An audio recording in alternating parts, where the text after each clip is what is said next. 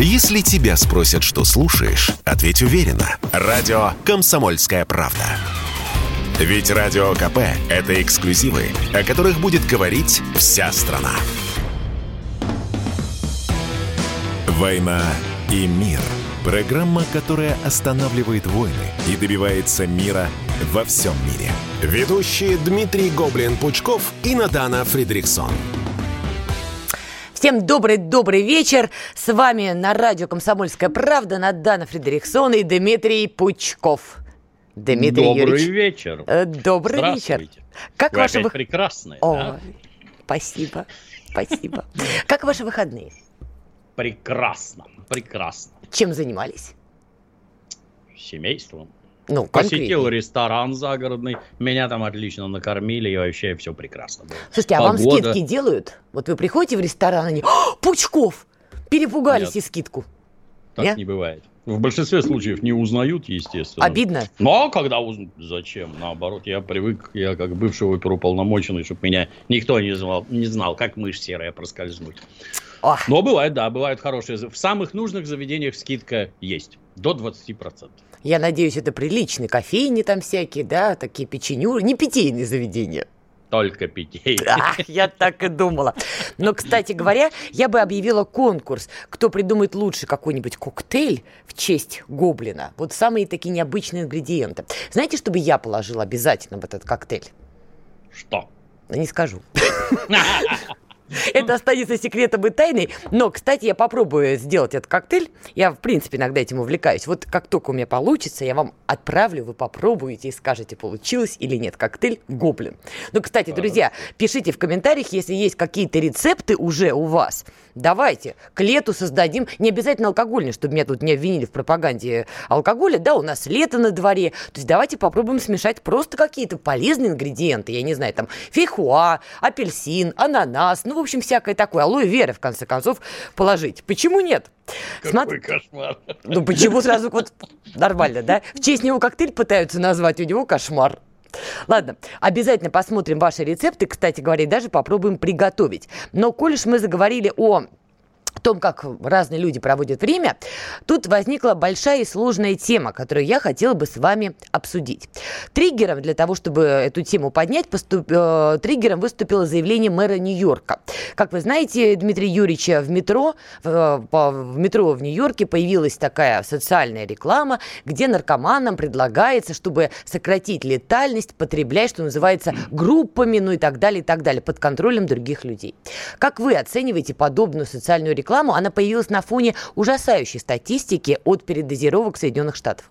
Штатах. Резко отрицательно. То есть обучение детей, а это в первую очередь детям интересно, обучение детей, что вот какой-то там фентанил вы там осторожно давайте, да, дозы небольшие, чтобы товарищ рядом приглядывал. Это зачем вообще?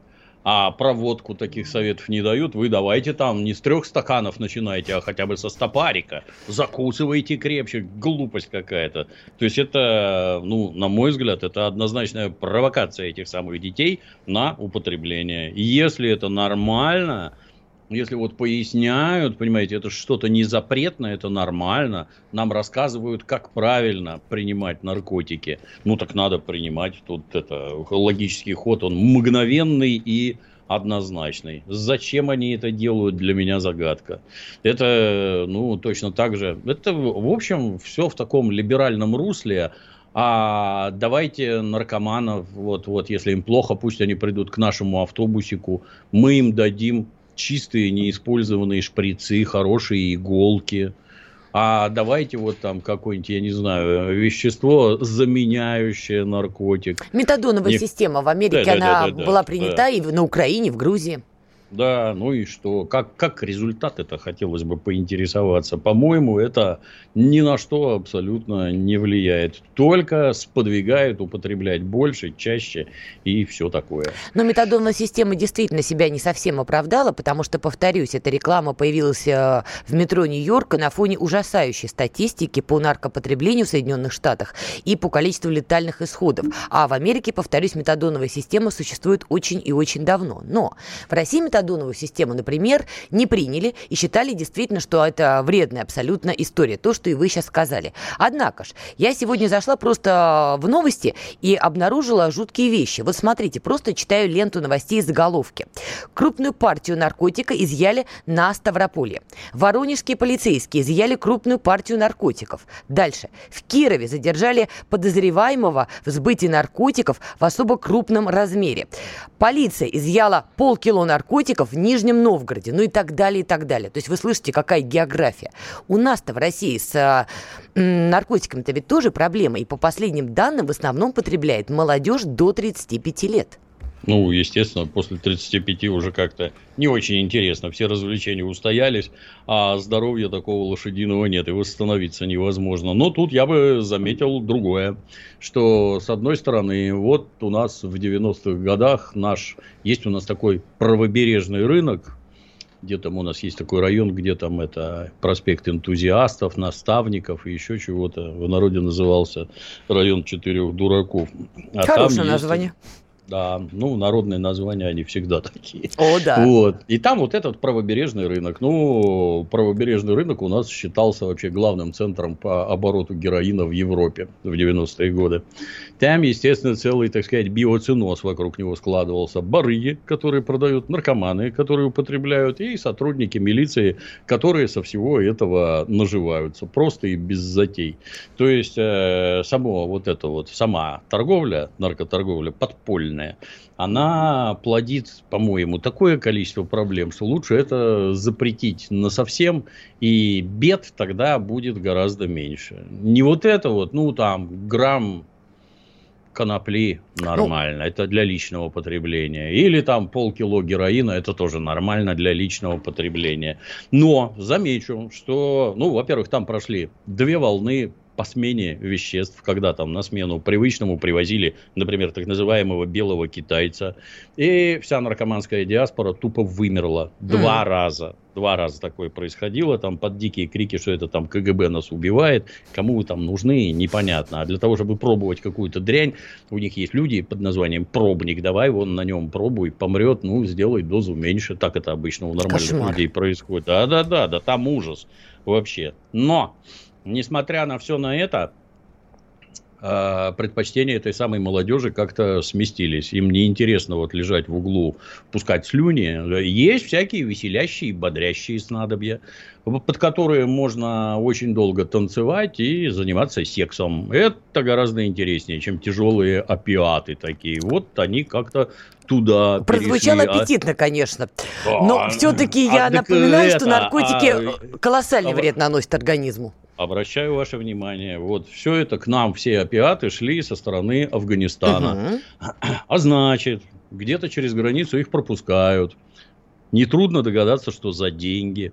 На всем пути следования, например, там от Аша до этого, как его, Екатеринбурга, ну, там милиция есть и всякое такое. То есть, и этим тоже деньги платят. После этого привозят в город, там начинают продавать. А там уголовный розыск, между прочим, сидит. Я вас уверяю, сотрудники уголовного розыска четко знают, где кто сидит и что продает. Почему они их не ловят? Ну, наверное, тоже в доле. И вот это вот все прекрасно обрастает людьми. А самое главное, как, Помните, был такой депутат Ройзман в Екатеринбурге? Конечно, помню. Да, а вот Ройзман во времена ООН, пока еще там делом занимался, сообщал, что в Российской Федерации от употребления тяжелых наркотиков и причин, связанных с ним, то есть там передоз, болезни и прочее, умирает от 100 до 130 тысяч человек ежегодно. Угу. Вот вы же помните, да, в Афганистане у нас погибло 14,5 тысяч бойцов молодых. Наших мальчиков отправили умирать ни за что. За 10 лет 14,5 тысяч. А здесь за 10 лет миллион и что там кто-то бегает, бьет в барабаны, что это же дети употребляют в первую очередь. И дети умирают. Самые, так сказать, перспективные члены общества, на которых вся надежда. И что кто-то бьет в барабаны, бегает, тревога. Не, ничего подобного, все нормально. Знаете... Давайте, давайте разумное потребление организуем. Вы же видите, как в Америке. Сначала метадон, слава богу, отказались. Да, отказались. А теперь вот фентанил, понимаете. Ну, по-моему, это бред. Это вообще недопустимо. Смотрите, Вместо... как... Да.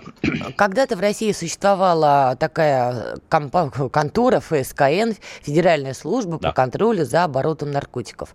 Потом ее распустили, но мы видим, что на смену ей ничего не пришло. То есть, по сути, теперь МВД занимается проблемой а, тех, кто эти наркотики распространяет и так далее, и так далее. Но последние годы пандемии показали, что был всплеск потребления наркотиков, в том числе а, среди молодежи. Вы абсолютно правы. Тут многоуровневая проблема, да, как эти самые наркотики поступают в Россию, где там коррупционные дыры, кто их пропускает, кто на этом наваривается. Но Тут важно еще, прости господи, пропаганда. Я давно не встречала вот в пределах Москвы, Петербурга, ну и там, не знаю, в пределах Золотого кольца какой-то социальной рекламы, которая бы призывала не потреблять наркотики. А когда встречала, она вызывала у меня шок и трепет, потому что ну, это звучало из серии «Кот Леопольд». Давайте, друзья, не потреблять наркотики. Это тоже не работает. У вас есть какое-то решение? Есть, конечно. Воспитывать детей надо и создавать им правильные жизненные ориентиры. Не употребление наркотиков, а некая, условно скажем, созидательная деятельность, которая этого самого подростка, молодого человека, девчонку занимает целиком, и ему некогда употреблять наркотики. Вот это да. А рассказы «давайте жить дружно», ну, они ни о чем вообще. Но это что же, как сама проблема комплексная, так и решения должны быть комплексные. Никаких вот этих вот там один грамм, это все нормально. Так ему на продажу носить на, надо ровно один грамм. Вот он и носит по грамму, продает. Мы прервемся на небольшую рекламную паузу. Еще раз повторяю, наркотики – это зло и вредит здоровью. Их потребление категорически запрещено. «Война и мир» – программа, которая останавливает войны и добивается мира во всем мире. Ведущие Дмитрий Гоблин-Пучков и Надана Фридриксон. Вы слушаете радио «Комсомольская правда». Радио, которое не оставит вас равнодушным. Не нужно забывать и о том, что европейцы шокированы. Они за несколько десятилетий отвыкли от того, что реал-политик, как выражаются немцы, имеет вот такую жестокую форму. Но про единодушие лучше не заикаться. В мире не существует никакого единодушия. «Война и мир» – программа, которая останавливает войны и добивается мира во всем мире – Ведущие Дмитрий Гоблин-Пучков и Надана Фридриксон. Итак, мы снова с вами, Надана Фредериксон, Дмитрий Пучков. Дмитрий Юрьевич, да. когда я вас спрашивала, как вы вообще проводили время, я же с подтекстом спрашивала, просто решила растянуть удовольствие на несколько частей. Итак, друзья, докладываю. Значит, железобетонный, неприступный Пучков сходил таки на федеральный телеканал – прямо вот на ток-шоу политическое, друзья.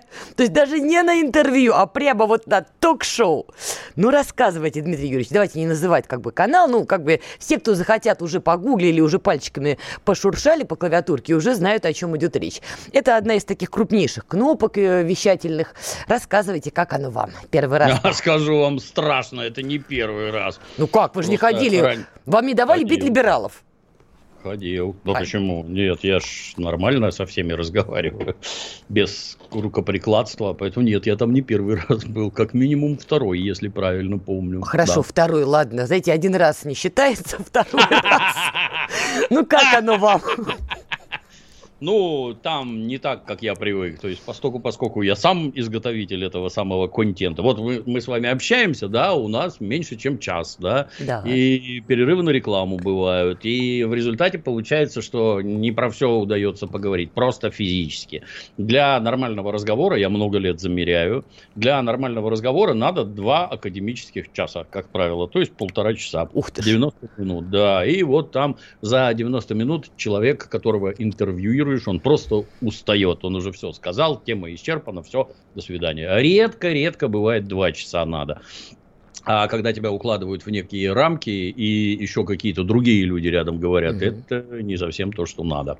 При этом я это чисто со стороны, вот потому что когда некоторое количество спикеров набрано, вот один, например, он говорит медленно, с пафосом, выкрикивая что-нибудь, ну вот фактически театр одного человека.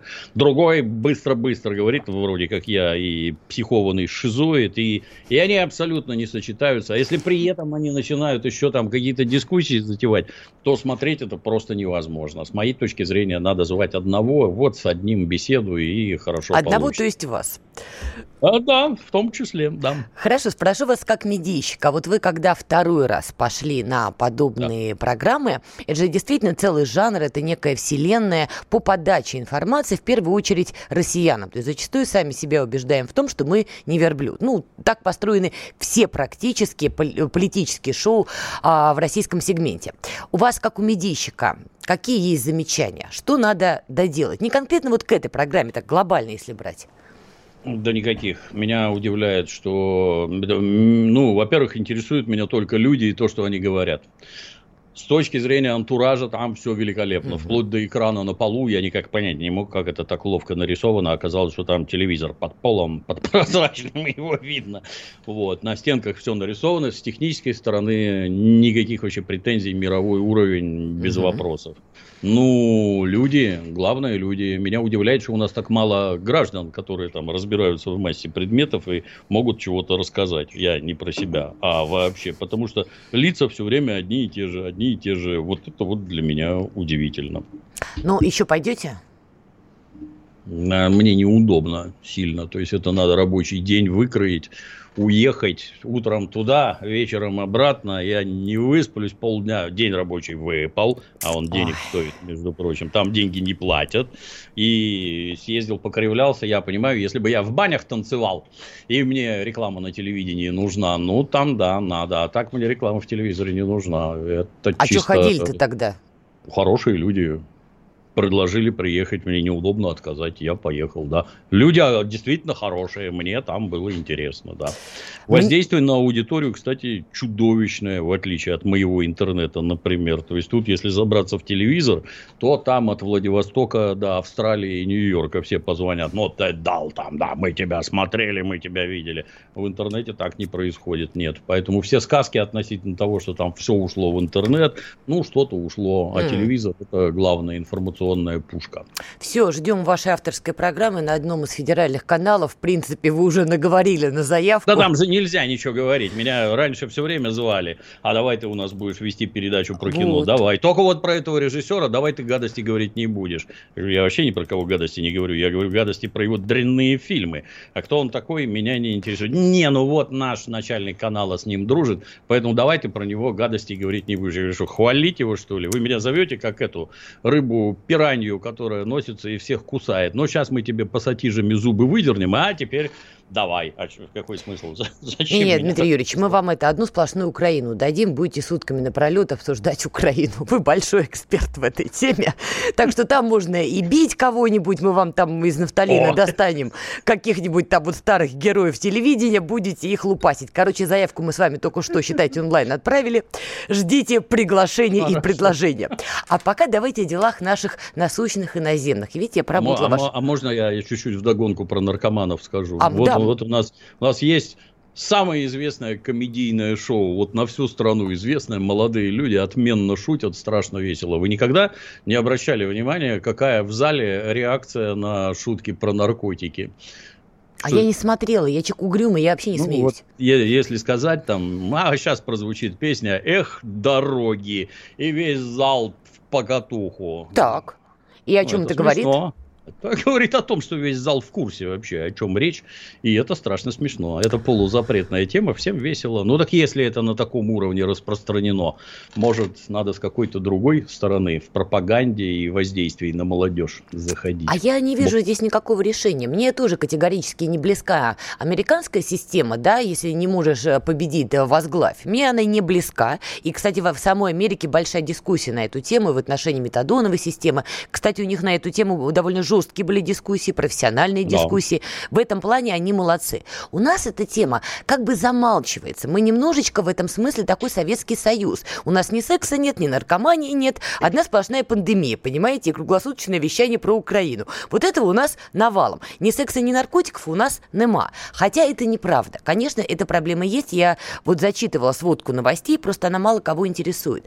И в этом смысле, ну смотрите, что нам э, опять поднять из нафталина пионерию, от того, что мы всю молодежь будем отправлять в пионер лагеря, у нас наркомания пропадет? Да не пропадет она. А вот что делать, не... непонятно. Никуда не денемся. Воспитывать детей надо, воспитывать, чтобы у них интересы лежали в другой плоскости. То есть, ну, можно ли извести наркоманию? Нет. Точно так же, как, я не знаю, там какую-нибудь проституцию и еще чего-то. Нельзя. Оно где-то вот там маленькое в уголке будет сидеть и функционировать. Но когда это охватывает гигантские аудитории, Такого быть не должно. Железно. Какие меры для этого принимать? Ну, я не знаю. Если вопрос о жизни ваших детей, то куда его отдать? В пионеры или наркоманы? Тут вообще вопрос не стоит. Конечно, в пионеры, да. Если там тебя оградят, и если там ребенка чем-то озадачат и научат хорошему, да, в пионеры, безусловно. Я, я просто не знаю, чем нынешние пионеры должны заниматься. Вот, Для отличный вопрос. Если в Советском... Молиться чаще или что? Вот и в Советском Союзе из юного пионера, октябренка, потом пионера делали будущего а, коммуниста, социалиста, коммуниста, нет, который должен нет, построить... делали э, гражданина. Нет. Гражданина.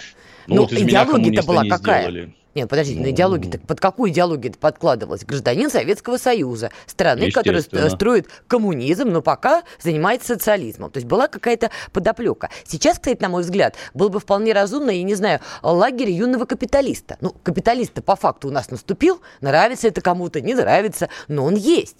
Почему, Согласен. бы, почему бы не создать такие лагеря? Там экономику а, преподавать, учить налоги запросто. платить. Запросто. Если такой лагерь создать, я вам сразу, как опытный лагерь лагерник, скажу. Сидели если, по лагерям. Да, что если во главе всего стоят деньги, то торговля наркотиками это прекрасное занятие. Я сам их не употребляю. Слушайте, а вы как опять на наркотики? Хорошо. Я вам про лагерь юного капиталиста, вы опять про наркотики. Ну, вот Соединенные Штаты. На минуточку, это главный потребитель наркотиков на планете Земля. Главный главнее нет. Почему? Ну, потому что общество так устроено. Им там в чем-то это даже выгодно. Например, чтобы все черные были наркоманами э, люди африканских, так сказать, корней. И чтобы они не лезли ни в какую политику, а лежали там обдолбленные и ни во что не вмешивались. Это прекрасно. Они не лезут в политику, не мешают выборам. Вот они там со своими наркотиками, все хорошо. Иногда это у них вот такие течения в политике, и они усиленно снабжают их наркотиками. Потом меняют меняются течения, давайте не будем употреблять, давайте делом займем. Вот БЛМ получили уже, и все у них вот так. На них не надо смотреть, как на какой-то светоч. Там точно так же, как и у нас происходит, как тараканов. Давайте вот этим посыпем. О, смотри, бегают. А вот этим посыпем. О, смотри, бегают. Поэтому что, разрешать героин, запрещать героин, они для нас не ориентир. Это это самый главный потребитель наркотиков на планете Земля. Соединенные Штаты Америки. Вернемся все-таки к юному капиталисту.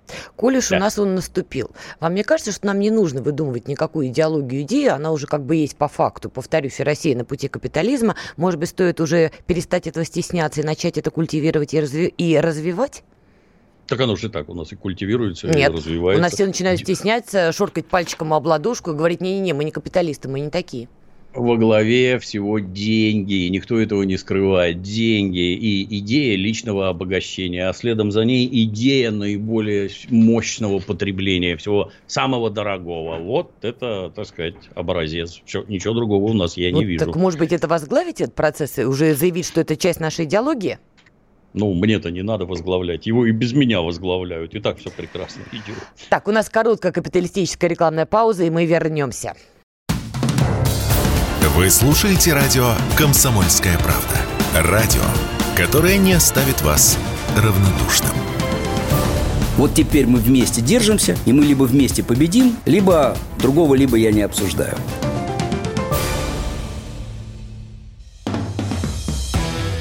«Война и мир» – программа, которая останавливает войны и добивается мира во всем мире – Ведущие Дмитрий Гоблин-Пучков и Натана Фридриксон. Всем добрый-добрый вечер. Еще раз с вами Надана Фредериксон, Дмитрий Пучков, радио «Комсомольская правда». Итак, перед тем, как меня распнут и сожгут заживо за идею, значит, юного капиталиста, хотя я глубоко убеждена, что противоречит реальности довольно странной истории, пока ничего другого, кроме как капитализма у России матушки нету и, видимо, не предвидится. Так вот, перед тем, как меня распинать, давайте пойдем чуть дальше. Вот возьмем систему образования прямая связь, да, с воспитанием молодого поколения, с идеями, да. идеологиями и прочее. У нас начался процесс отказа от баллонской системы образования. Но, казалось бы, с одной стороны, возможно, даже хорошо. Нет всему западному. Однако же, отказ от, от этой системы образования не предполагает, что мы вернемся к советской системе. Такое заявление сделали в Минобрнауки России. Дальше там комментарий про то, что старое сломаем, новое с чего-нибудь построим. Вот меня смущает, что пока нет понимания, так чего мы тогда строим, раз от старого отказываемся? Это все время вызывает глубокую печаль. Вот была советская система образования, в рамках которой из нас, из советских людей, выращивали не самых тупых людей на планете Земля. У меня знакомые, вот недавно говорил, повторюсь, ну, например, уехали в Соединенные Штаты Америки, и там в Стэнфордах преподают. Это говорит о том, что уровень образования такой, что ну, мировой уровень. Круче нет, наверное, чем в Соединенных Штатах. Соединенные Штаты это мировой пылесос, который высасывает все самое лучшее со всего глобуса. Ну вот, если этих людей обучали вот так, тут без рассказов о том, что система была дурная, а он такой гений, что вопреки всему вот, вот, вот такой вот он умный. Теперь это не так система поиска одаренных детей, система интернатов при университетах, где там этих математически одаренных детей натаскивают, потом они в университеты поступают, потом они их заканчивают, тут приезжает Microsoft и Sun Microsystem, добро пожаловать в эту, как Silicon Valley. Ну, естественно, они уедут безо всяких разговоров, но возвращаясь обратно, то есть это образование мирового уровня. И в школах, и в техникумах, и в ПТУ, и в институтах. И вот пришла к нам перестройка. А давайте мы все это сломаем. Вопрос. А зачем вы это ломаете? Я могу понять, когда ломаем, если у нас вот появилось что-то такое, что даст результат вот превышающий по всем параметрам, ну хотя бы по самым основным. Наши математики станут еще лучше, и физики, и химики, и все на свете станет лучше. Нет, нет. Нет. Оказывается, мы, вот как в предыдущей части говорил, сейчас вот будем вас посыпать чем-то и смотреть, как вам там нормально, ненормально. Лично я, общаюсь с массой народу в интернете уже 25 лет скоро, я вижу всеобщую безграмотность, например, Люди, которые «Ну, почему так безграмотно пишешь? А, я не парюсь. Я тоже не парюсь, только я пишу грамотно, потому что меня так научили. Вот предложение начинается с большой буквы, в конце стоит точка и буква Ё с двумя точками наверху. И пишу я грамотно. Зачем вы так пишете? Я не парюсь. Нет, ты не можешь писать грамотно, ты безграмотный. Ну и это результаты перестройки системы образования? Я считаю, да это ЕГЭ кроют там, я не знаю, самыми нехорошими словами все, кого это касается. Все требуют, вот прекратите издеваться над детьми. Больше скажу, у меня знакомый товарищ, у него бизнес, он берет учебники, начиная с букварей, еще сталинских времен, перепечатывает их и, вы не поверите, грузовиками натурально продает.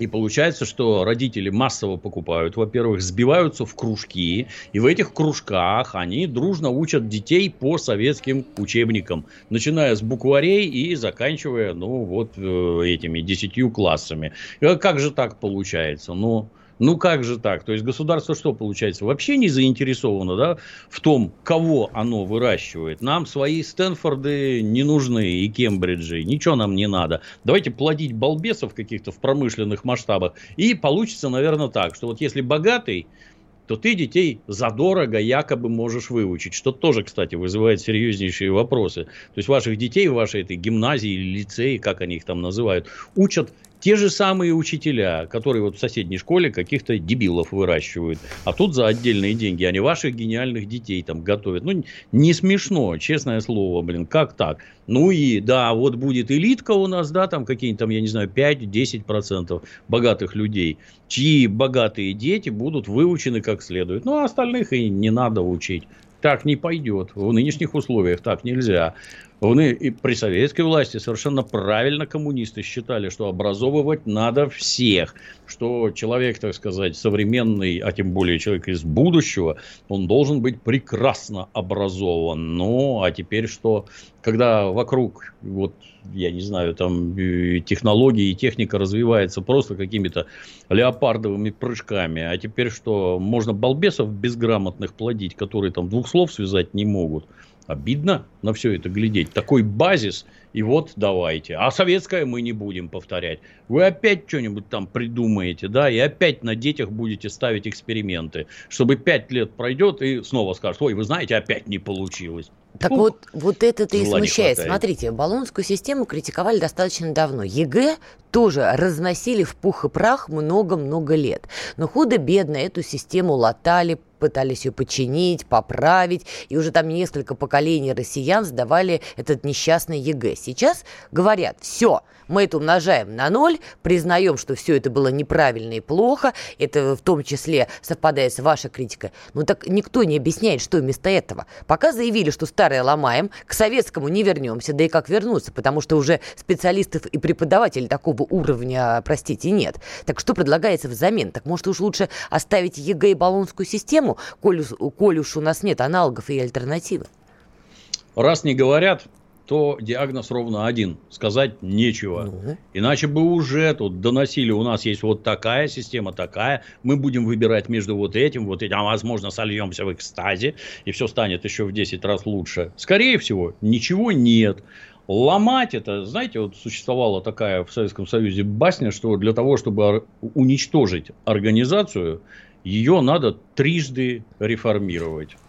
Вот КГБ у нас пять раз, по-моему, реформировали непрерывно преследуя единственную цель – уничтожить лучшую на планете спецслужбу, которую потом надо вот натурально из руин поднимать. Ну и с образованием то же самое. Чего там ломаете-то?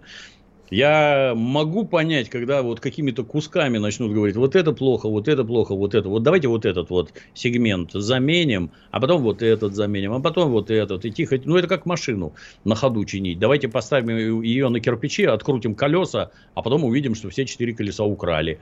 Или хотя бы одно. И куда она поедет? Хотя... А вы зачем это сняли, блин? Невозможно. А вот у меня тут вопрос возникает фундаментальный в целом а, к нашим министерствам, к нашим чиновникам. У меня лично на данном этапе, как у гражданина России, сложилось впечатление, что вот эти заявления, мы отказываемся от Болонской системы и от ЕГЭ, все это нахрапом а, в угоду конъюнктуре. Ну, чего да. греха таить. У Москвы и Вашингтона сейчас очень сложные, плохие отношения. Это не новость. Ай да, вот теперь теперь в эту общую топку, все, мы от всего отказываемся. Но это же неразумно. И у меня возникает вопрос, как, какое будущее, например, у россиян, которые сейчас в пятом классе? Вот они доучатся там худо-бедно до девятого, до восьмого, и я не знаю, какую они систему ведут. Они как учиться-то будут? В итоге у них ни ЕГЭ, ни советская система. А что у них тогда? Мне это все напоминает, знаете, как у нас в одной из э, наших бывших советских республик в Средней Азии. А давайте-ка мы перейдем на латиницу. Ага. Воп- вопрос, зачем? А вот от русских подальше. Это самое главное, чтобы как можно меньше связей с Россией было. Хотя вы физически обречены, мы соседи, и мы будем жить совместно. Физически обречены. Нет, Давайте будет латиница, давайте. Это значит перепечатать все школьные учебники, поменять все дорожные знаки.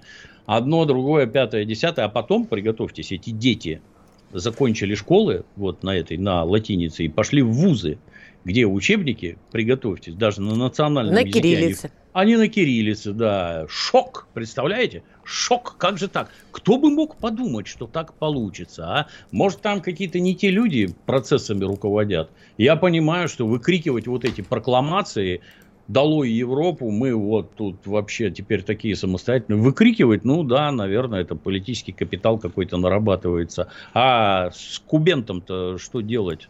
куда бежать, за что хвататься. Это никто ничего не объясняет. Зато представляете, какие интересные сейчас могут а, всплыть подробности. Ведь вы абсолютно правильно провели параллель, да? Новая система образования – это что? Это новые учебники, это новые методички, это переподготовка учителей. Лично мне, как гражданину и как журналисту, очень интересно будет посмотреть, кто же станет перепечатывать эти учебники, да, и получит на этом львиную долю доходов. Мы же понимаем, что на это будут выделены опять бюджетные деньги и т.д. и т.п. Да. А мы до сих пор не можем прийти к единому учебнику истории. Вы лучше меня это знаете. Приходишь в книжный магазин, да? Какой автор? Такая история, прости господи, по-другому не назовешь. И то, и то называется учебником. И вот какой учебник какая школа закупает, тоже возникает много вопросов. И вот на этом фоне мы, понимаете, меняем систему образования, при том, что, опять же, никто внятно, по крайней мере, на данном этапе не объясняет, на что мы ее меняем. Боюсь, боюсь, мы станем свидетелями, как кто-то заработает какую-то сумму денег на печати вот этой новой макулатуры. Вы согласны? Они, они на чем угодно наживутся. Это все-таки капитализм. Тут это, на мой взгляд, несколько неправильно. Капиталист наживется на всем. Это не ну, совсем вот капитализм.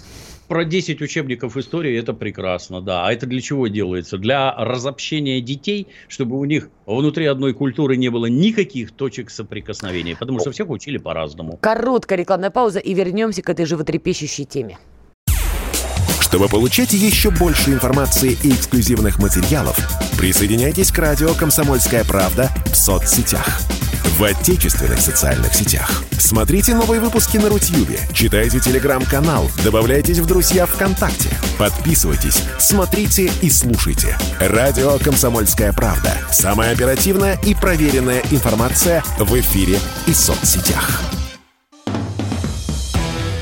«Война и мир» – Программа, которая останавливает войны и добивается мира во всем мире.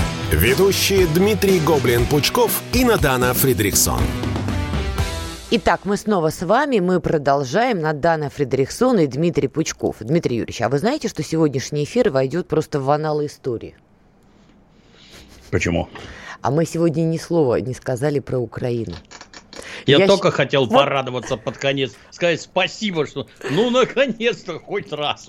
Вот-вот-вот. Я за это сама себе торжественно выписала конфетку. Если неделю назад я на водичке сидела, вот сегодня я себя похвалила. И сейчас мы с вами про Украину говорить не будем. Мы с вами будем говорить немножко про другое. Это в продолжении темы, что от старого образования в очередной раз отказались, новое, значит, да. пока не создали. И вы согласились со мной, что есть тут ощущение, что наши чиновники просто в угоду конъюнктуре пытаются отрапортовать наверх мы с вами, Владимир Владимирович. Хотя сильно не уверена, что президенту это вообще было нужно. Но это отдельный вопрос. В продолжении темы. Россия выйдет из, меморан... из меморандума с Соединенными Штатами о связях в гуманитарных науках. Я напомню, меморандум был подписан 2 сентября 1998 года в Москве. Он предполагал сотрудничество а, в организации театральных постановок и выставок, а, в распространении учебников, книг, фильмов, ну и так, э, ну и так далее поощрение русского английских языков. То есть, короче говоря, это абсолютно был гуманитарный меморандум, культурный меморандум, и меня удивило, что мы решили из него выйти. Мы долгое время рассказывали, это Европа от нас закрывается, это Европа пытается отменить русскую культуру. Россия этого не делает. Зачем же сейчас мы пошли на такой шаг, как вы считаете? У этого есть добрая традиция. Когда всем, наверное, известно такое знаменитое понятие, как железный занавес, угу. который по-английски называется Iron Curtain. И придумал его, вы не поверите, ну, условно придумал, гражданин Черчилль, который в своей фултонской речи сообщал, что от Советского Союза надо отгородиться железным занавесом.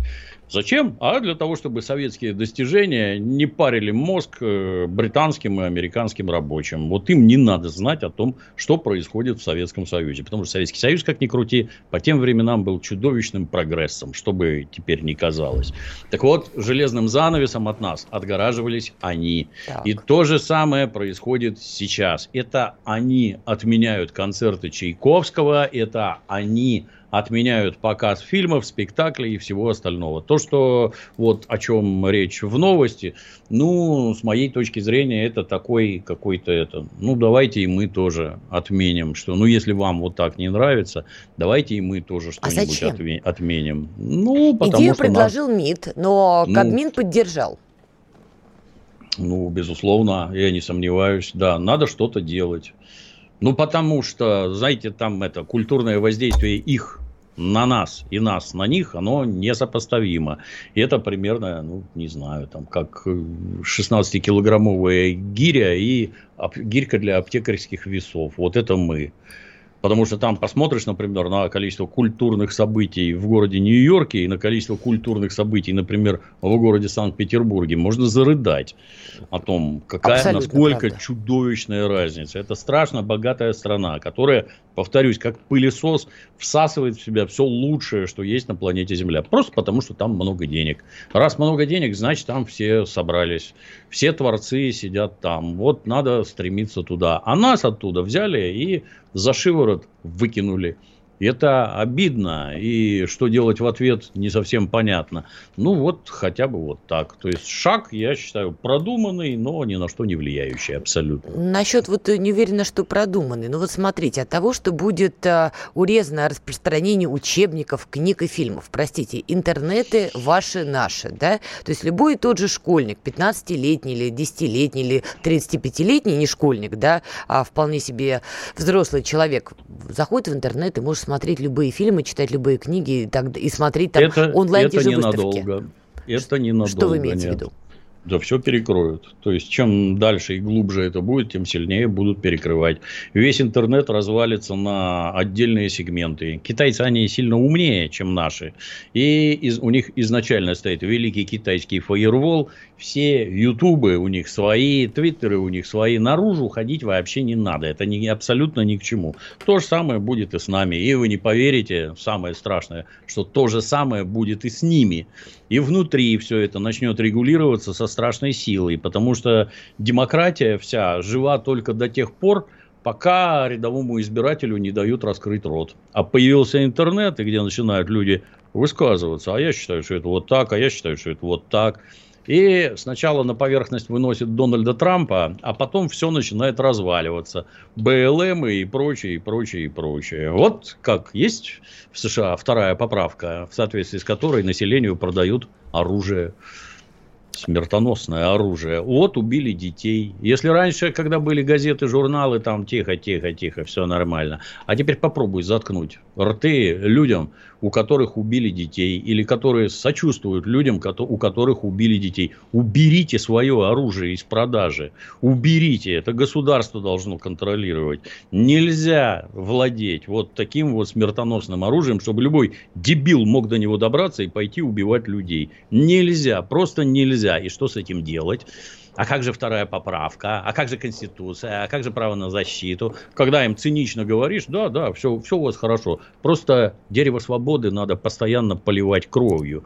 Так вот, оказывается, когда это твоя родная кровь, как-то вот свобода сразу играет не так. И они все это закручивать будут. И сейчас уже закручивают. И будут закручивать еще сильнее.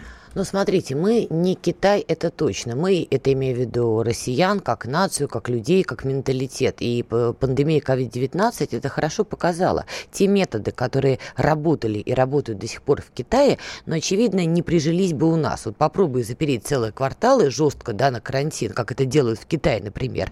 Но мы получили бы бунт на корабле раньше, чем успели бы договорить об этой инициативе.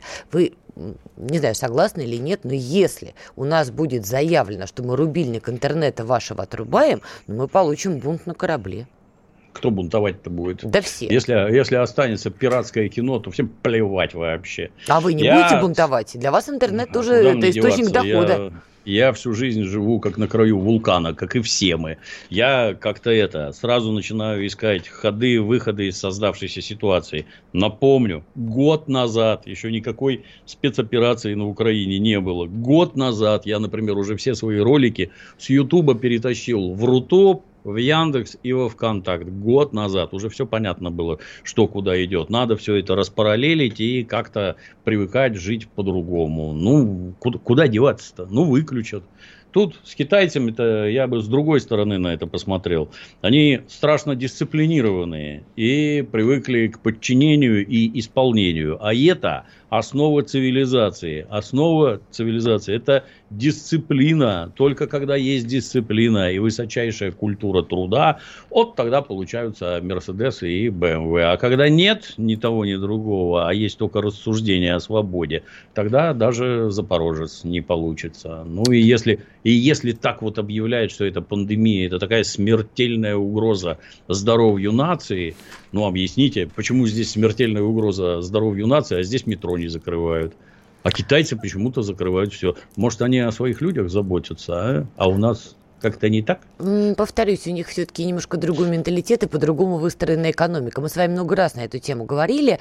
А для меня тоже это было загадкой, но тем не менее были объяснения, что если перекрыть метро как главную артерию, ну, будет просто такой экономический коллапс, из которого потом уже никто не выберется. И, в общем-то, сейчас даже мэрия Москвы а, заявляет о том, что, возможно, часть людей им компенсируют те штрафы вот за маски, которые вот выписывались за неношение это, масок. Это, это вообще отдельно прекрасно, Надана. Вот я все время хожу в маске и ничего не нарушаю. Все хорошо. Молодец. А вот другие ходят, нарушают, на них накладывают штрафы, а потом возвращают им деньги. Так я, выходит, дурак был, да, что я в маске ходил. Надо было тоже ходить без маски. Плевать на все вообще. Мне потом компенсируют. Что за чушь вообще? Как такие эксперименты вообще над гражданами можно строить? Они вообще не понимают, как это на общественном сознании отражается. А как это отражается? Вас это явно обижает. А вот так, что, не, меня ничего не обижает. Я хитрый и все. Скажут ходить в маске, я опять буду ходить в маске. Даже Мне после скан... такого опыта? Мне скандалы не нужны, нет. Но как это так? А китайцы, между прочим, они не просто кварталами, они там двери заваривают у граждан, которые угу. вот жаждут выйти на улицу. Заваривают двери, чтобы ты никуда не выходил. Ну так может это и есть настоящая забота о здоровье граждан. Подождите. Это же эпидемия. Это не то, что там что-то напустило правительство. Задача правительства спасать своих граждан. То есть пресечь контакты между людьми. Вот оно и пресекает, оно делает правильно, если это смертельная угроза. Вы меня сейчас удивили, подождите. То есть вот после того опыта, который мы все дружно пережили, да, вы действительно с самого первого дня, что называется, пандемии, призывали граждан соблюдать эти правила, носить маски, вакцинироваться. Мы с вами не один эфир проводили на эту да. тему. Сейчас вы видите, что по факту где-то, ну, вас, меня, то есть таких людей где-то немножко обманули в некоторых моментах, потому что было много всего нелогичного, а сейчас еще и будут деньги возвращать тем, кто был оштрафован, оштрафован за неношение масок. В случае новой пандемии вы опять продолжите, вот, э, что надо слушаться государства? Да. Почему? А нет ничего, кроме прививок, что может меня спасти от пандемии. Да, я опять сделаю прививку. Скажут ходить в маске? Да, буду ходить в маске. Например, когда гражданин заходит в самолет и начинает орать, а я не буду надевать маску. А его там начинают уговаривать, а потом вызывают полицию, а потом вышвыривают из самолета. Я в такой роли выступать не желаю. Я надену маску и буду как все. Мне это не надо. Странно, я думала, вы скажете, что я после этого Д'Артаньян, и вот моя шпага. Ну хорошо, ладно, мы вернемся еще к этой теме и ко многим другим на следующей неделе. Дмитрий Пучков, Надана Фредериксон, Радио «Комсомольская правда». «Война и мир» – программа, которая останавливает войны и добивается мира во всем мире. Ведущие Дмитрий Гоблин-Пучков и Надана Фредериксон –